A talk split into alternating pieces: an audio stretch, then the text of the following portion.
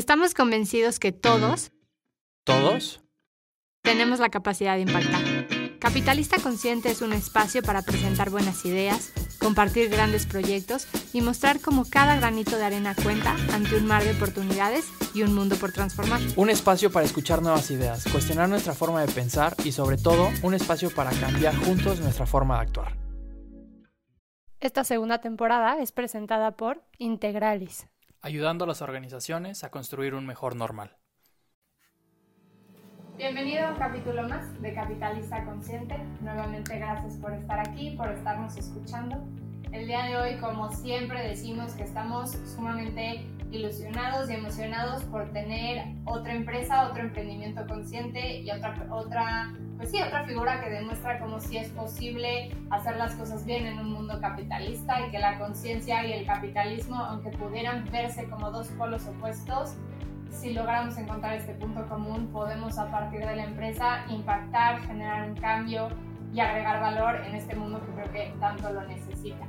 El día de hoy tenemos a un gran invitado, Enrique. Muchas gracias por estar aquí. Enrique es fundador de Isla Urbana, un proyecto que llevamos cazando desde hace tiempo y buscando tener porque es un tema central, el tema del agua, de la lluvia, y de la escasez de agua a la que nos estamos enfrentando y nos vamos a enfrentar todavía más en un futuro, se vuelve un eje central que un capitalista consciente tiene que atacar. Entonces, Enrique, bienvenido y muchas gracias por estar aquí. Ah, muchas gracias a ustedes, es un gusto. Bienvenido, Enrique. Quisiéramos empezar este capítulo por si nos puedes platicar un poquito de la historia de Isla Urbana, si nos puedes platicar cómo inició o incluso tal vez desde antes, tal vez eh, empezó desde ti, tal vez hay como cosas que te fueron haciendo clic a lo largo de los años que dijiste, tengo que hacer algo. Entonces, si nos puedes platicar un poquito de tu historia y cómo eso se fue conectando con la historia urbana. Este, con gusto. Este, pues yo, yo, yo soy, este, yo nací en México de una familia como de personas que habían migrado y habían llegado principalmente familias como refugiadas o exiliadas de sus países a México. Y yo nací acá y de niño, este, mi familia migró a Estados Unidos. Mi papá es profesor de antropología y consiguió un trabajo allá y migramos. Y este, y yo me crié principalmente en Estados Unidos, pero con un e, enorme como cariño por México desde, desde chiquito. Yo tenía como muy fuerte el tema de México y de hecho, pues básicamente toda mi vida ya, o sea, toda mi infancia ya y adolescencia, que vine a México muchas veces también, este, yo estaba decidido en regresar a México y trabajar acá. Este, yo tenía eso como muy claro. Y entonces, este, yo la, la, carrera la estudié allá y estudié diseño industrial. Y estudié diseño industrial porque a mí me interesaban las artes plásticas en un inicio pero este, me entró una preocupación enorme por el tema del medio ambiente. Ahí como a finales de la adolescencia, a los 19 años más o menos, empecé a como a estudiar y aprender sobre pues todo la crisis ambiental y se me formó muy fuerte la idea de que en eso quería yo trabajar. Entonces me metí a diseño industrial pensando que pues desde ahí se podrían diseñar cosas como en pro a la sostenibilidad.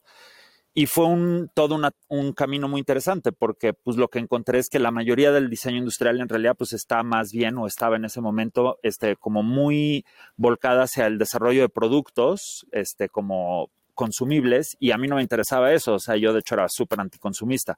Y entonces este como que estaba medio hallando mi camino, pero el diseño industrial es muy rico porque en realidad lo que es es buscar soluciones a problemas. Y entonces, este, estando en la carrera, había otra chava mexicana ya que se llama Renata, este, que nos hicimos súper amigos y empezamos a hacer proyectos juntos. Y uno de los proyectos que abordamos, este, nosotros estamos pensando en como tal vez diseño de vivienda sostenible para personas como de bajos recursos de la Ciudad de México. Y entonces lo que hicimos fue como en vez de nada más como tratar de inventarnos lo que podrían necesitar o querer desde un escritorio en Estados Unidos, más bien cuando regresamos a México fuimos a varias colonias como de la periferia de la ciudad, especialmente en el Ajusco y Magdalena Contreras, y a entrevistar gente como en colonias, este, pues como trabajadoras, ¿no? O sea, como representativas de lo que es como pues la mayoría de la gente en la Ciudad de México que no tiene mucho dinero, este, y, y, empezamos a entrevistar a la gente como en busca de problemas. Y la gente nos empezó a hablar de que tenían muchos problemas con el agua. y una y otra vez. Y de inmediato nos pareció interesante ese tema porque este, pues México pues, eh, fue Tenochtitlán, ¿no? Fue una ciudad en un enorme lago. Entonces, de inmediato empezamos a decir, oye, esto del agua, ¿qué onda? ¿No? ¿Cómo es que hay tanto problema de agua? Y entonces nos clavamos, empezamos a investigar más y llegamos como a la conclusión de que la Ciudad de México tenía muchísimo, tenía demasiado sentido captar agua de lluvia en la Ciudad de México, porque somos una ciudad que cae muchísima agua y lo que hace es inundarnos porque estamos en una cuenca que lo que quiere ser es lago, ¿no? Pero pues hicimos todo un sistema de drenaje para que la lluvia, en vez de infiltrar al suelo, se vaya directo a los drenajes para sacarla y nada más nos inundamos, la desperdiciamos por completo, se mezcla con las aguas negras y a la vez cada vez hay más gente que no tiene agua, ¿no? O sea que la llave de agua potable pues cae una vez por semana o dos, este, o cada dos semanas, o que cae sucia el agua y gente comprando pipas dijimos, tiene sentido que la Ciudad de México empiece a captar agua de lluvia y ahí como que fue un poco el germen de, Isla Urbana, como decir, pues cómo podríamos tratar de lograr que la Ciudad de México se vuelva un lugar donde se capta agua de lluvia masivamente. Y, eso es como la semilla de Isla Urbana, ¿no? Es, no empieza como una empresa que dice vamos a vender sistemas de captación, ¿no? Empieza como una propuesta más bien, ¿no? ¿Cómo logramos que la Ciudad de México se vuelva un lugar donde cuando llueve todo el mundo está captando agua de lluvia y es una, un fenómeno masivo adoptado por la ciudad este, y que esa sea nuestra contribución a la sostenibilidad de México. ¿no? Y eso es eh, como nació Isla Urbana. Y luego ya se convirtió en un proyecto que hace un montón de cosas, incluyendo instalar muchísimos sistemas de captación de lluvia, pero, pero es esa misión, ¿no? Oye, Enrique, y en ese inicio, esa semilla, ¿hace cuánto fue? Pues este, terminamos la carrera en el 2006. Este, entonces fue en ese último año, fue básicamente en el 2006 que, que cuajó la idea, ¿no? Todavía pasó mucho tiempo y muchas cosas antes de que de que empezáramos a construir una organización para hacer esto, ¿no?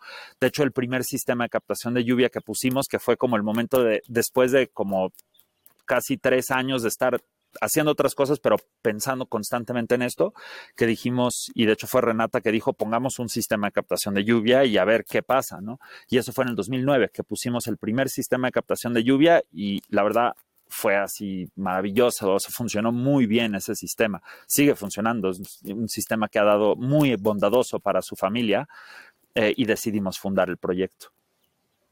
Creo que algo bien interesante y parte también de por qué decidimos entrevistarlos es obviamente por este propósito tan fuerte a partir de una necesidad tan real. Pero creo que algo bien interesante es esta parte de cómo me meto en una comunidad, cómo logro diseñar desde la empatía y no desde mi escritorio, ¿no? Desde la suposición. Y creo que ese es uno de los grandes temas al emprender de manera consciente, es cómo realizo soluciones basadas en la necesidad real del consumidor para solucionar un problema de todos los días, que va a cambiar su vida de manera positiva y a la vez va a contribuir a un tema medioambiental fuerte. Creo que a mí me interesaría saber un poco más eh, de esta historia, de cómo fue el adentrarse en una comunidad, el decir, pues venimos a ver qué les duele para ver qué diseño y qué modelo de negocio genero, porque muchas veces como emprendedores, pues ya tienes una idea y dices, como en su caso, ¿no? a lo mejor vivienda sostenible, pero eso implicaba muchas más cosas. Y, y, hay veces que te casas tanto con esta idea de qué es vivienda y es vivienda que no te permites abrir los ojos ante otras realidades que realmente es el impacto que busca esta comunidad y que pues también te va a llenar a ti porque va alineado a ese propósito que ustedes tenían de mejorar la calidad de vida, de impactar en su mundo, ¿no? Y de cambiar este tema o pues intentar contribuir a este tema del cambio climático. Sí, yo creo que parte, una, una, de las cosas más valiosas e importantes que aprendí en diseño industrial en la carrera fue este, una vez que me regañó un maestro un poquito sobre cómo estaba yo abordando mis proyectos, que justo era muy como correr con una idea que tenía, como dices, no desprender de que tiene que ser vivienda, ¿no? Y este profesor me dijo, este, Enrique, no estás diseñando para ti, estás diseñando para alguien más, ¿no? Y entonces eso me, resistí un poco y luego lo entendí profundamente y en efecto, entonces si tú quieres diseñar vivienda o cualquier cosa para un sector que no es uno que ya eh, entiendes perfectamente y eso es básicamente cualquiera, a menos de que sea casi casi tú, este, tienes que, lo primero que tienes que hacer es entender qué es lo que necesita y quiere la gente para quien quieres diseñar algo, ¿no? Y eso no lo puedes hacer desde un escritorio, o sea, simplemente no hay manera de hacerlo, ¿no? Puedes investigar muchas cosas en línea y según qué onda puedes hacer eso más o menos. Pero nosotros queríamos trabajar como con zonas como con carencias económicas en la Ciudad de México y pues la única manera era pues hablar.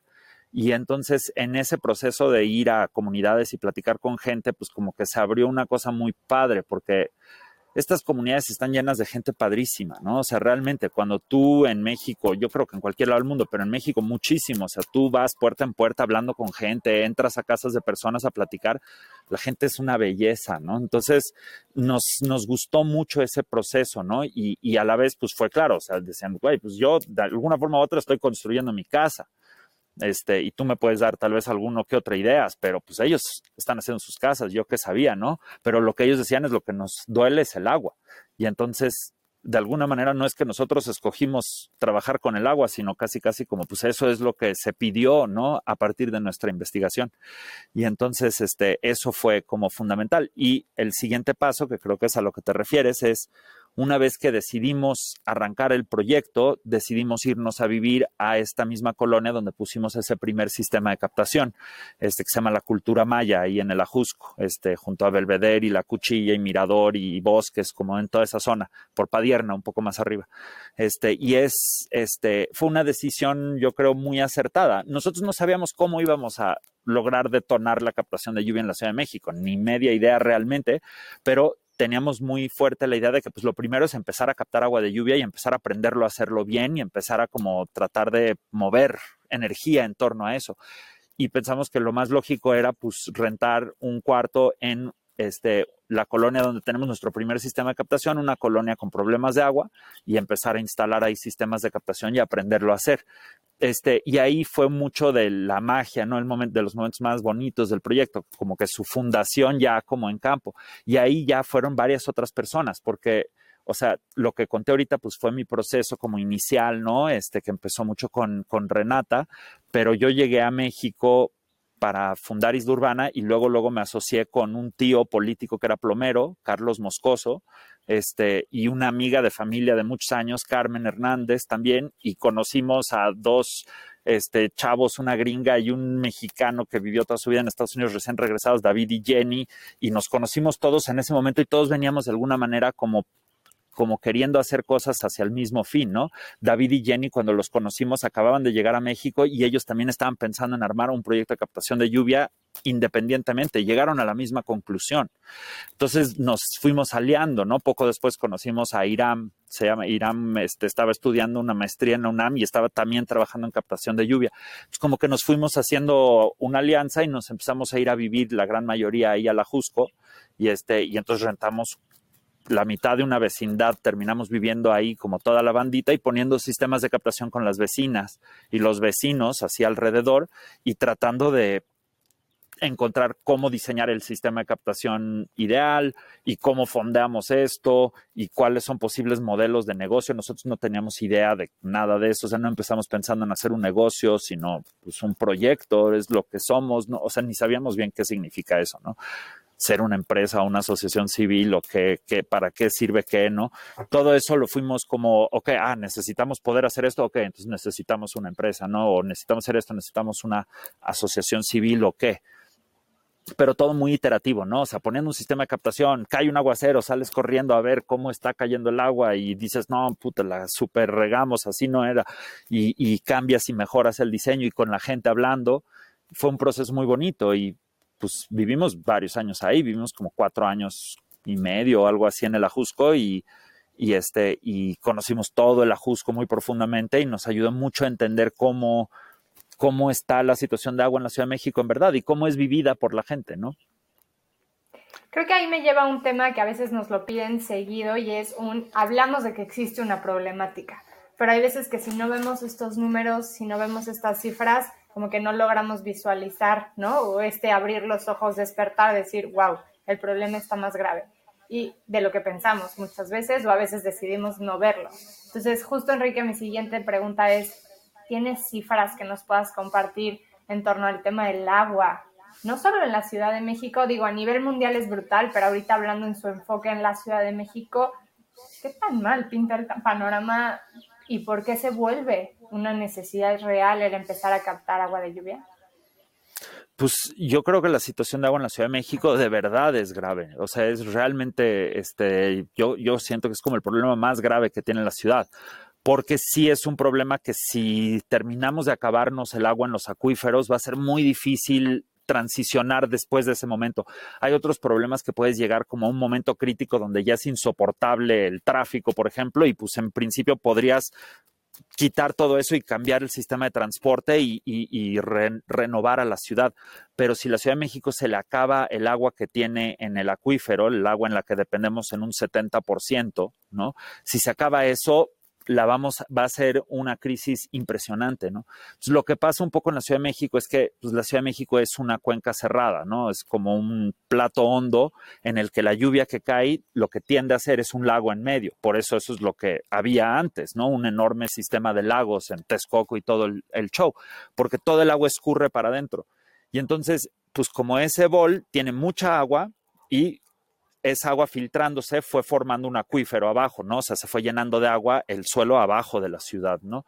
Y eso es lo que se encontraron, digamos, los españoles cuando llegaron, ¿no? O sea, este sistema de lagos con un enorme acuífero abajo.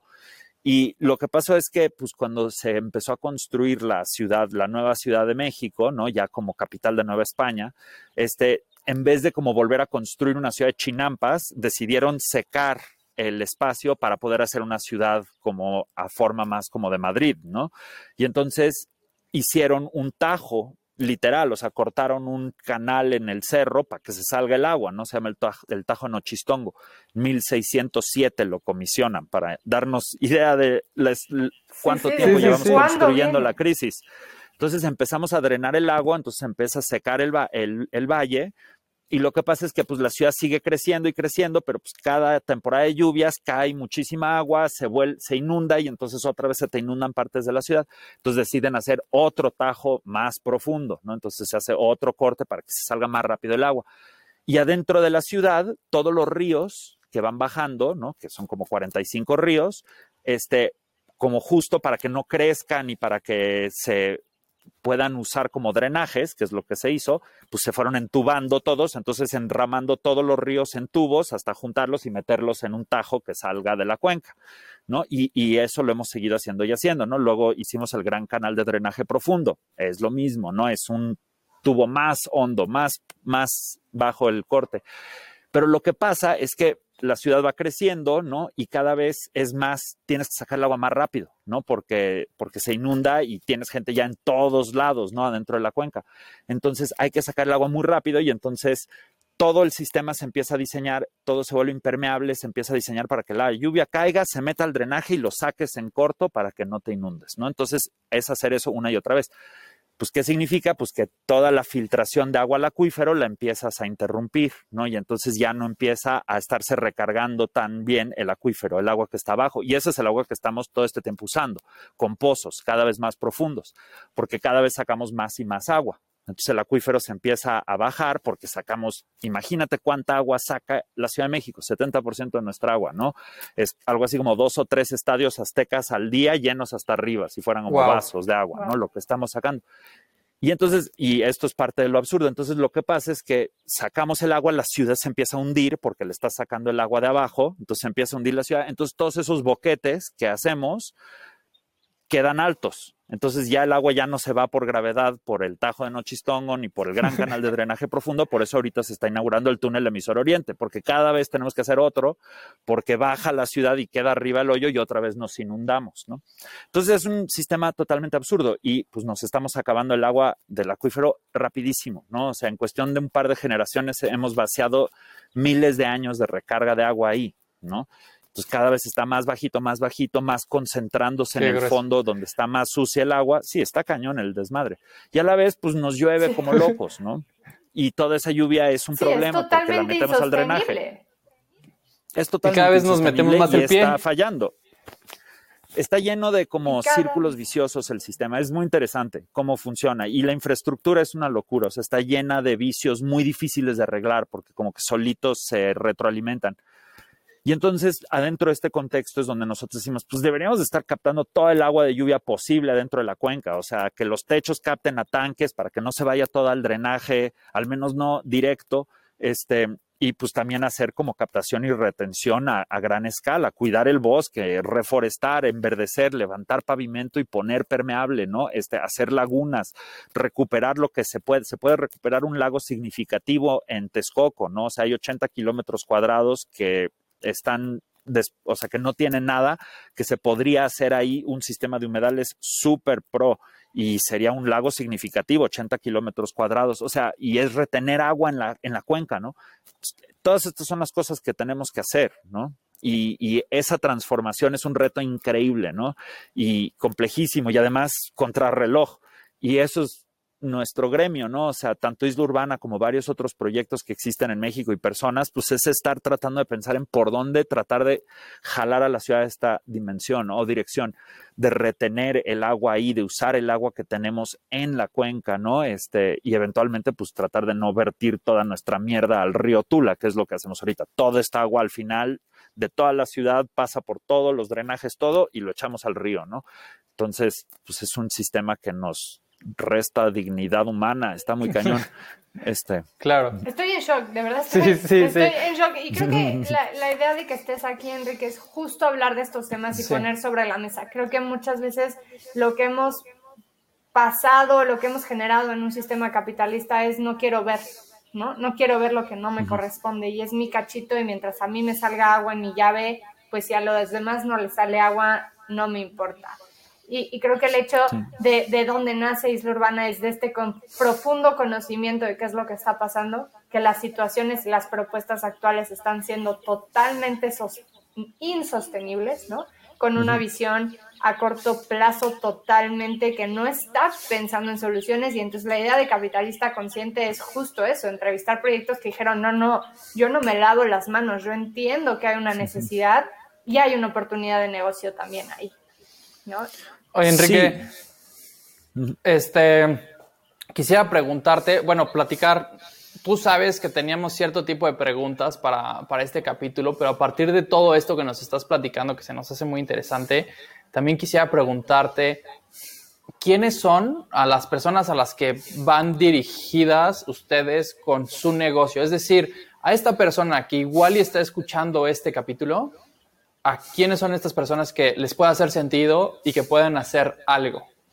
Nosotros realmente buscamos ser un recurso para quien quiera captar agua de lluvia, este, de todos los sectores. Nosotros realmente no, no, o sea, trabajamos mucho con sectores de mucha marginación económica, ¿no? Trabajamos porque además de la Ciudad de México, trabajamos en comunidades rurales indígenas, algunas de las cuales son extremadamente pobres, pero también trabajamos con gente que sí tiene dinero, o sea, le ponemos sistemas de captación a quien quiera captar agua de lluvia, porque realmente, de hecho, mucha de mi experiencia y de, toda nuestra experiencia como isla urbana en México ha sido muy humanizante, que habemos de todo en México y, y, y el problema del agua debería de ser unificante, ¿no? A, a, todos, a todos nos va a ir horrible si se nos acaba el agua, ¿no? Este, entonces, nosotros nos dirigimos un poco a todo. La mayoría de nuestros proyectos como sociales, o sea, los proyectos que gestionamos recursos para instalar sistemas de captación, pues claramente están dirigidos a, zonas de muy bajos recursos, pero vendemos sistemas de captación directamente pues a quien quiera poner uno, ¿no? Ya sea un kit para tú poner tu propio sistema de captación o que te instalemos un sistema de captación o que vengas a tomar un curso de cómo diseñar e instalar un sistema de captación. Este, tratamos de dar recursos, ofrecer recursos para, para quien quiera captar agua de lluvia que lo pueda hacer mejor. Este, y que lo pueda hacer como de una forma como más ágil y más eh, elegante y bien hecha y bien resuelta, ¿no? Este, porque cuando nosotros empezamos esto realmente era muy rústica el área de la captación de lluvia, o sea, era pues nada, o sea, digamos, la gente, la gente ha conectado un tubo de su techo a un tanque desde que hubieron techos y tanques, ¿no? Este, pero ya llevarlo como una cosa mejor resuelta, que te da más calidad de agua, que está más como elegante y chido de usar, que te dé una experiencia como mucho más fina, eh, es algo que no había realmente, ¿no? En México al menos no había básicamente nada. Y, y, nos hemos dedicado a tratar de hacer eso, ¿no? O sea, que captar agua de lluvia sea una práctica súper, súper, que te dé emoción hacerlo, que digas qué chido, porque se siente bien padre, o sea, ir a un tanque después de un aguacero y abrirlo y ver cuánta agua entró en toda la noche de aguacero y ver que está rebosante el tanque es una sensación hermosa. Y si captas bien el agua, es una de las aguas más limpias que puedes tener en México, ¿no? Este, el agua directo del cielo, un techo limpio y un buen sistema de captación, puedes tener agua hermosa, ¿no? Entonces, tratamos de acercar esa experiencia de captar agua lluvia a la gente, ¿no? Y también de que lo veamos como una cosa que lo hacemos tal vez primero que nada porque pues necesitamos resolver nuestro problema de agua en nuestra casa, pero que también es una forma de, de, resolver nuestro problema en nuestra casa y a la vez estar como ayudando a construir colectivamente en una dirección pues yo espero mucho mejor, ¿no? Este, más resiliente, más sustentable y también como pues, más participativa con la gente, como teniendo una autonomía de agua. A mí me encanta la captación de agua de lluvia, la autonomía, ¿no? Que tú ves gente que está siempre puta con las pipas y el tema y que si no llega y que son una mafia y que no sé y si la delegación me ha mandado o no, si qué o si sistemas de agua, no sé qué. Y de repente, pues tú, aunque estés en medio de la Ciudad de México, resulta que puedes como cosechar de la naturaleza algo abundante ahí, ¿no? Este te da un empoderamiento muy bonito. Y, este, y es aprenderlo a hacer, porque una vez que aprendes a captar agua de lluvia, ah, ya le puedes agregar más techo y le puedes poner más filtros y le puedes ir haciendo más cosas hasta que seas independiente en agua. Y eso es muy bonito porque ya tienes como la base con la cual sentir esa resiliencia. A mí me parece que una ciudad donde la gente tiene eso como en el tejido social, así la gente sabe cómo obtener su agua, pues a mí me parece hermoso y, y, el tipo de cosa que quisiera yo que fuera cada vez más la Ciudad de México, ¿no? Ya lo es en muchos sentidos, ¿no? La Ciudad de México, la gente en estas comunidades construyen sus propias casas, en muchos casos pavimentaron sus propias calles, ¿no? Han participado de forma muy directa en construir la ciudad. 60-70% de la Ciudad de México tiene origen de autoconstrucción. O sea, la gente autoconstruyendo sus casas y poniéndole otro piso y luego otro y luego un cuarto y la cocina y para la suegra y, y todo el show. Y, y, así se ha construido la Ciudad de México. A mí me parece eso algo hermoso, ¿no? Que yo respeto muchísimo de la gente en todas estas comunidades. Digo, ¿cómo le hiciste? Sin hipoteca, sin crédito, sin nada, construiste tu casa, este, así de poco a poco, pues eso, eso es increíble. Agregarle a ese tipo de, a esas partes de la sociedad mexicana, como que sepamos cosechar nuestra propia agua y que sepamos purificarla y tenerla limpia me parece que va por ahí, ¿no? También, o sea, compramos garrafones. Familias así de bajos recursos que compran garrafones de 12, 15 pesos por garrafón en sus, en, en como en las, sus purificadoras como de, de, barrio, se están gastando 2.500 a 5.000 pesos al año en agua, en garrafones, ¿no? Es carísimo. Es carísimo, es muchísimo en relación a lo que se gana en México, ¿no? Y entonces purificar agua en tu casa y tener agua potable en tu casa no es ciencia ficción, es algo que todos podemos aprender a hacer, ¿no?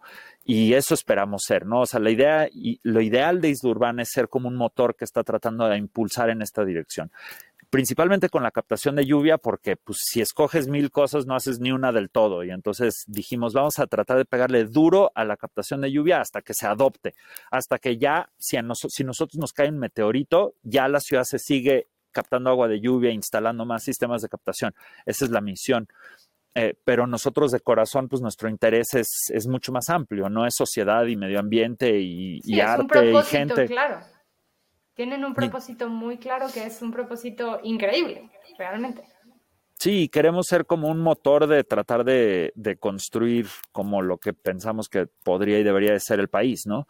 Este, sabiendo que pues está cabrón y nunca vas a llegar al 100%, pero la utopía es esencial, ¿no? De un amigo que tiene otro proyecto que deberían de entrevistar, fantástico, Alex Eaton, que tiene un proyecto que se llama Sistema Bio, que ponen biodigestores y son una empresa mexicana que están trabajando en un montón de países ya.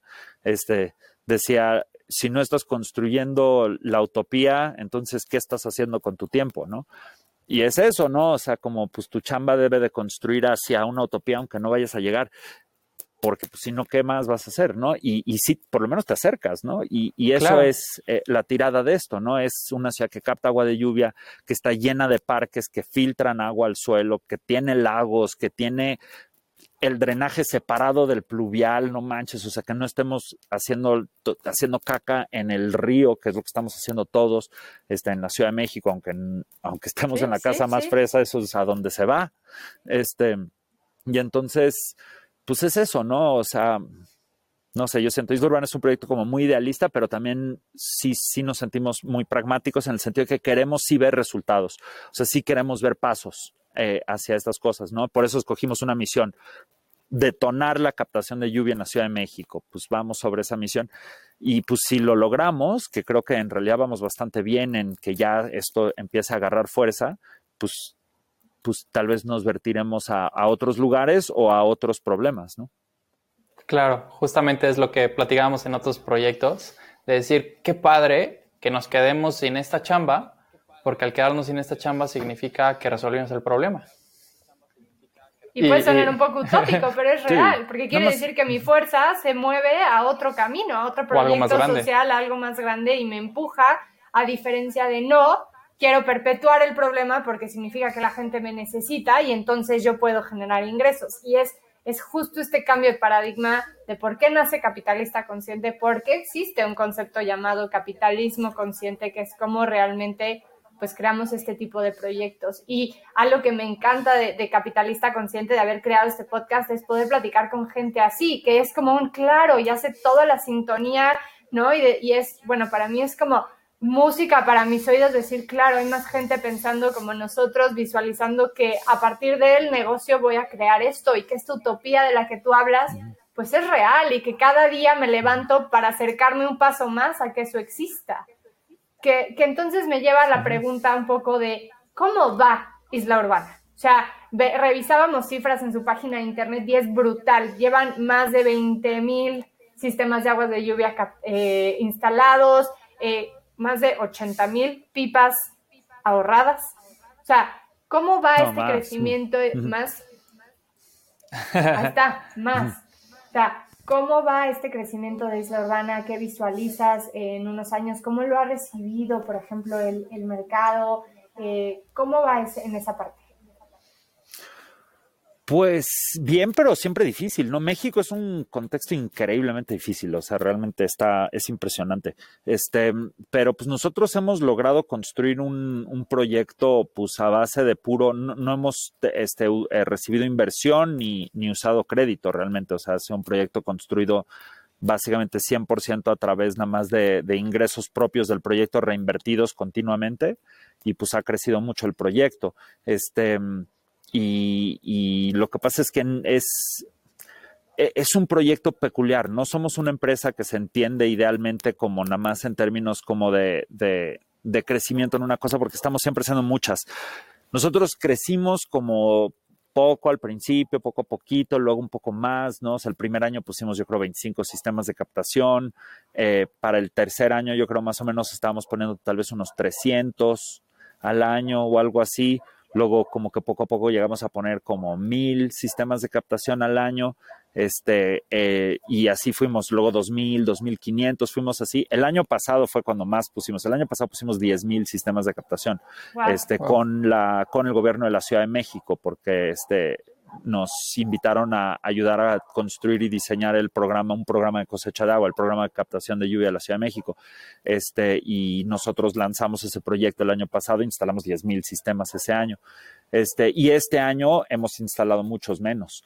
Este, pero hemos estado haciendo un montón de como aperturas de otros tipos de, de mercados, ¿no? Entonces, pues realmente ha sido un proceso fascinante. O sea, nosotros lo que pasa es que de verdad, o sea, tenemos una asociación civil, tenemos una SADCB, una empresa, pero nosotros nunca nos hemos entendido realmente ni como una empresa, ni como una asociación, ni nada, sino mucho más como una organización dedicada a tratar de realizar esta misión. Este, y una serie de pequeñas misiones paralelas que tenemos, ¿no? Nosotros hemos buscado mucho ser un proyecto como ejemplar hasta donde podamos, ¿no? Este, y reconociendo que somos totalmente imperfectos, ¿no?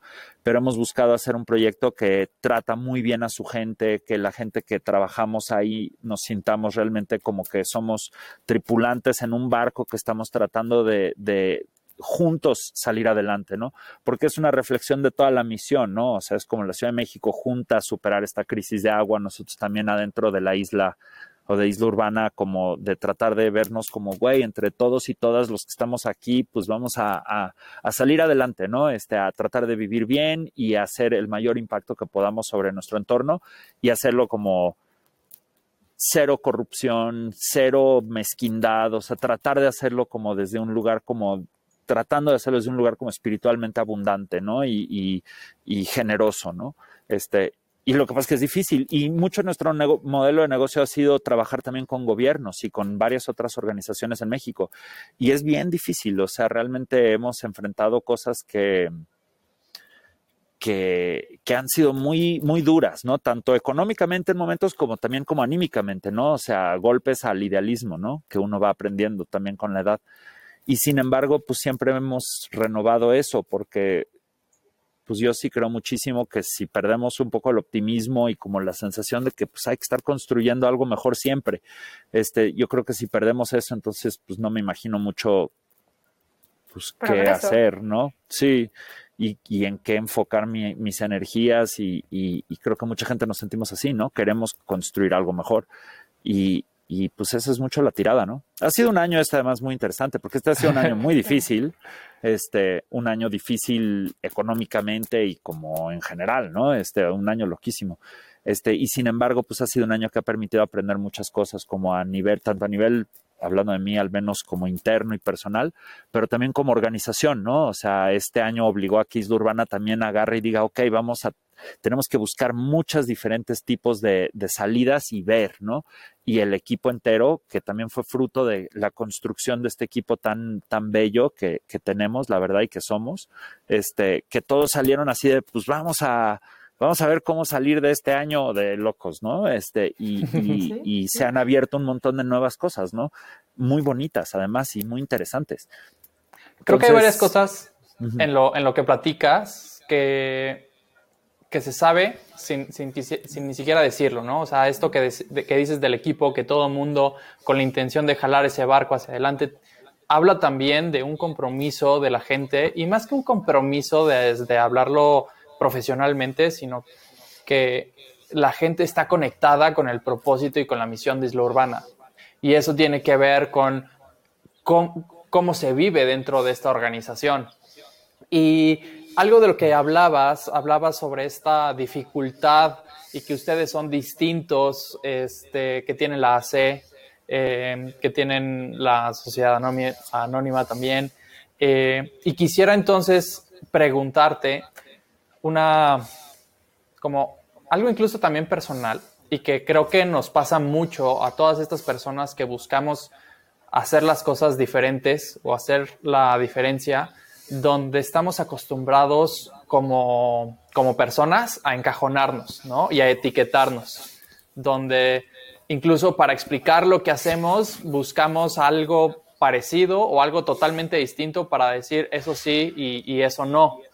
Y entonces al, momento de tú platicarnos este, esta cuestión de que hacen las, cosas diferentes, creo que me imagino que ha habido muchísimo aprendizaje en, esa parte de, incluso como dejar un poquito esa lucha de, tener que etiquetarse sobre, sobre algo y, dejar otras etiquetas de otra cosa. No sé si me doy a, entender con, con, lo que voy, pero lo que quisiera preguntarte es si pudiéramos como en retrospectiva ver como años atrás, como qué, pudieras incluso decirte a ti de, de, soltar o incluso de buscar más fuerte si estuvieras, no sé, 10 años atrás trabajando en este proyecto.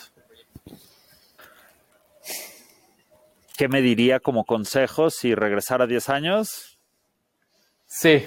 Este incluso un poquito más, unos 12, 13 años por ahí del, inicio del proyecto. No estoy seguro porque tal vez se hubiera descarrilado como fue. este, sí. No sé, yo creo que tal vez este ser un poco más este uno ser como en ciertos momentos como dispuesto a ser un poco más este como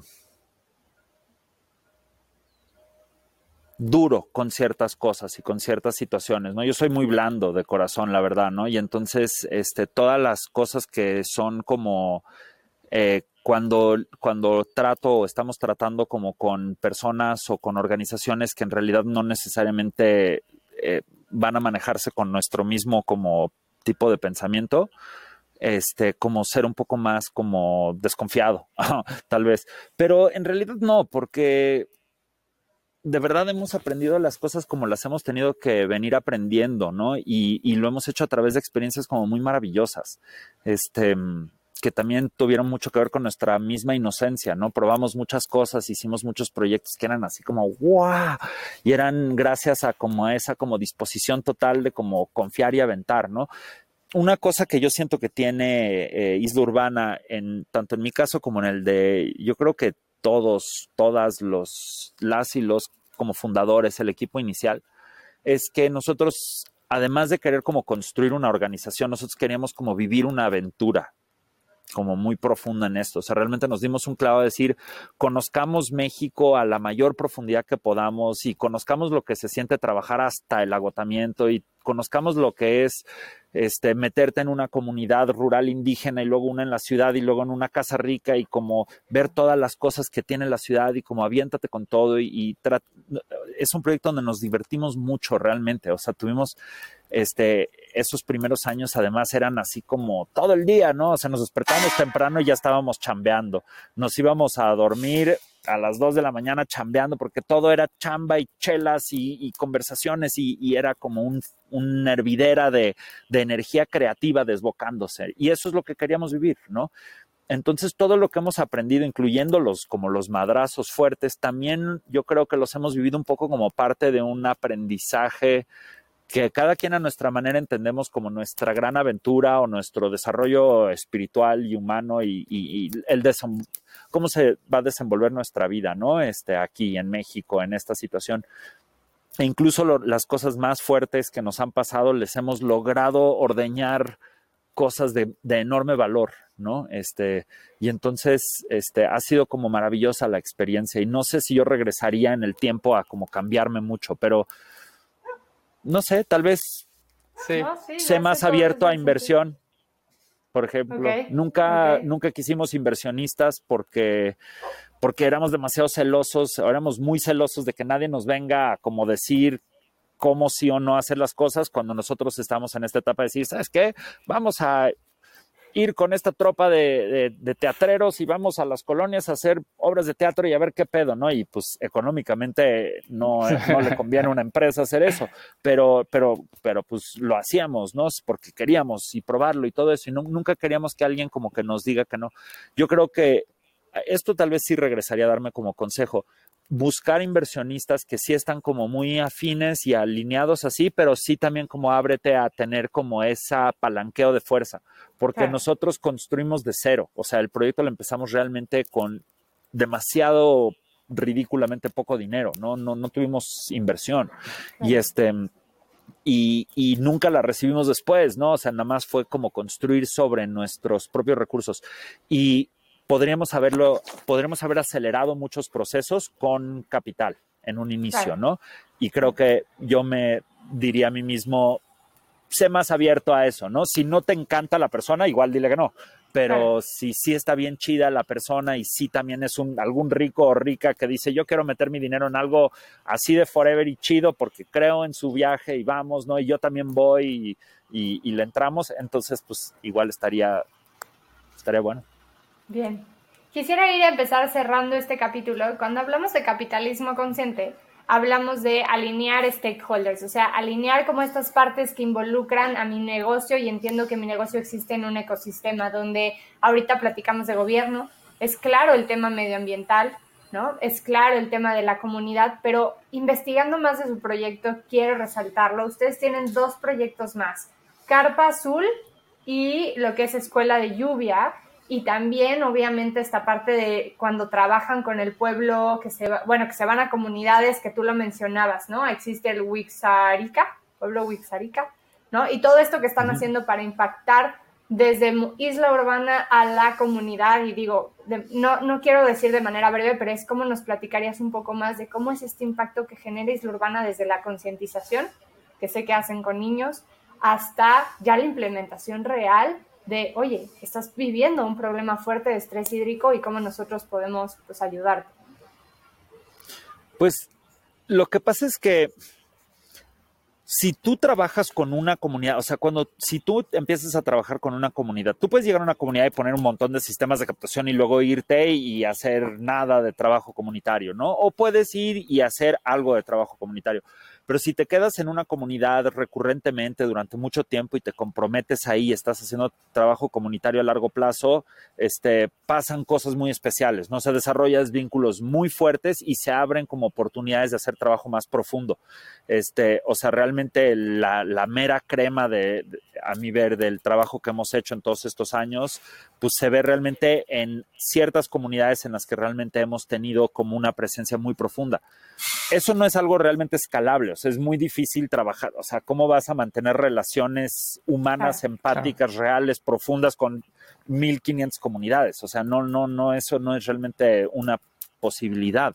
Este, pero nosotros hemos construido relaciones muy cercanas con varias comunidades que llevan muchos años de trabajo y son un poco como los, este, mm, no sé, son como pequeños espacios adentro de todo el mar de trabajo que hemos hecho desde Isla Urbana, son como ciertas comunidades y proyectos donde como que se gesta como la, un poco más la magia, ¿no? Este, donde se ve más realmente todo el profundo potencial. Y esos han sido comunidades con los Wirrárica, que son los huicholes, este, que llevamos muchos años trabajando en la sierra allá y tenemos relaciones con, o sea, especialmente con dos pueblitos, ¿no? Con dos localidades ahí que tenemos muchos años y muy profundo construcción de relación. Y en la Ciudad de México tenemos un par también y este y tenemos como algunas otras comunidades con quienes tenemos como también acercamientos bastante finos. Y luego muchas comunidades en las que pues hemos trabajado proyectos puntuales no de llegar trabajar ahí estar ahí un par de semanas un mes o algo así poner un montón de sistemas de captación tratar de capacitar todo lo posible y hasta ahí podemos llegar. Y, le damos seguimiento pero es como más puntual. Entonces pues para mí lo bonito es que, o sea, lo ideal y lo hermoso es el trabajo profundo, ¿no? El trabajo profundo con comunidades es una cosa espectacular porque realmente empieza, es, son procesos que no puedes acelerar del todo porque toma tiempo construir lazos de confianza y de afecto, ¿no? Entonces, son cosas que se van construyendo y a medida que los vas haciendo y empiezas a tener ese como cariño y ese compromiso y esa como confianza, puedes empezar a ir mucho más allá en los proyectos y proponer cosas más, más profundas o más radicales, este, eh, detonar como procesos de reflexión conjunta más elevados o más profundos o lo que sea, ¿no? Este, Qué increíble. Eso, eso lo, lo, padre es que en el caso de Isla Urbana yo siento que aunque no son, aunque son ciertas comunidades, tener esas comunidades y haberles dedicado el, o sea, no haberlas abandonado a pesar de todas las otras chambas que han habido y de toda la intensidad de la chamba, como seguir con esas, nos ha creado estos espacios donde pues realmente hemos aprendido muchas cosas, yo siento muy profundas sobre lo que es el trabajo de desarrollo y, en México. Este, y eso lo llevamos ya a los proyectos más masivos. Entonces, aunque sea un proyecto más masivo que por naturaleza es un poco más superficial, de todas maneras se está nutriendo porque pues ya entendemos muchas cosas que sabemos que aunque no vamos a poder llegar a ellas, podemos por lo menos tratar de como cimentar bien en esa dirección y hace mucha diferencia, ¿no? Nos encanta tratar de hacer proyectos cada vez como más mejor hechos, ¿no? En todos los sentidos, técnicamente, pero también como humanamente, ¿no? Qué increíble. Pues, digo, hay varias cosas que quisiéramos seguirte preguntando, pero pues tenemos el, el tiempo. Quisiera cerrar y hacerte una pregunta, Enrique, a partir de todo esto que nos platicas, y que creo que eres una gran persona para responder esta pregunta. Para ti, ¿qué sería, ser, qué sería el ser un capitalista consciente? Un capitalista consciente, pues yo creo que idealmente sería pues cualquier persona que opera dentro del sistema y el modelo capitalista, pero lo está haciendo como justo, como desde una conciencia de algo, ¿no? A mí me evoca pues una conciencia social o ambiental, una conciencia como o incluso espiritual o algo así, ¿no? Este, pero yo creo que pues justo el capitalismo, el socialismo son estructuras que construimos para aproximarnos a cosas y no son el, el, meollo, ¿no? En realidad para mí puedes tener gente haciendo cosas muy buenas y muy horribles adentro de cualquiera de estos sistemas, ¿no? Entonces, lo, lo clave es la parte, la primera parte, eh, la, la segunda, el consciente, ¿no? Este, que sea como sea que operemos, que lo hagamos como desde esta conciencia. Y ante nada, la conciencia de que realmente por más que nos queramos ver como individuos independientes, como jalando agua a nuestro molino, en realidad nuestro bienestar es colectivo. ¿no? Nadie podemos estar bien si toda la gente en nuestro entorno está mal. No podemos hacerlo. Entonces, salir adelante es un proceso colectivo y el desarrollo es un proyecto colectivo, ¿no? Y salir adelante y estar bien y ser felices, todas esas cosas son proyectos colectivos. Y yo apelaría a que tengamos más conciencia de esa realidad y así que jalemos juntos a hacer algo mejor para todos. Gracias Isla Urbana, gracias Enrique por haber aceptado la invitación, por haber estado con, con nosotros y sobre todo por la labor y el propósito por el cual ustedes nacen. Gracias a ti por haber escuchado este capítulo, por querer abrir los ojos ante una realidad que a veces es más fácil buscar bloquear o evitar. Y simplemente porque creemos que día a día sí podemos construir un mejor futuro y ese futuro se construye mediante el cuestionar y sobre todo mediante el aprender para poder actuar. Gracias por escuchar este capítulo. Te recordamos que puedes seguirnos en nuestras redes sociales y en nuestro sitio web capitalistaconsciente.com, donde puedas encontrar herramientas, muchas herramientas prácticas que nos permiten también acercarte hacia un liderazgo y hacia modelos de negocios mucho más conscientes. Estamos estrenando también canal de YouTube donde puedes conocer, en este caso Enrique y a nuestros otros invitados. Pero bueno, gracias por haber estado hoy con nosotros. Enrique, gracias por estar aquí, por haber aceptado la invitación y un placer verdaderamente tenerte en Capitalista Consciente. Gracias a ustedes. Bonito fin. Bueno, bonito el día que sea cuando se transmita. Esta segunda temporada es presentada por Integralis. Ayudando a las organizaciones a construir un mejor normal.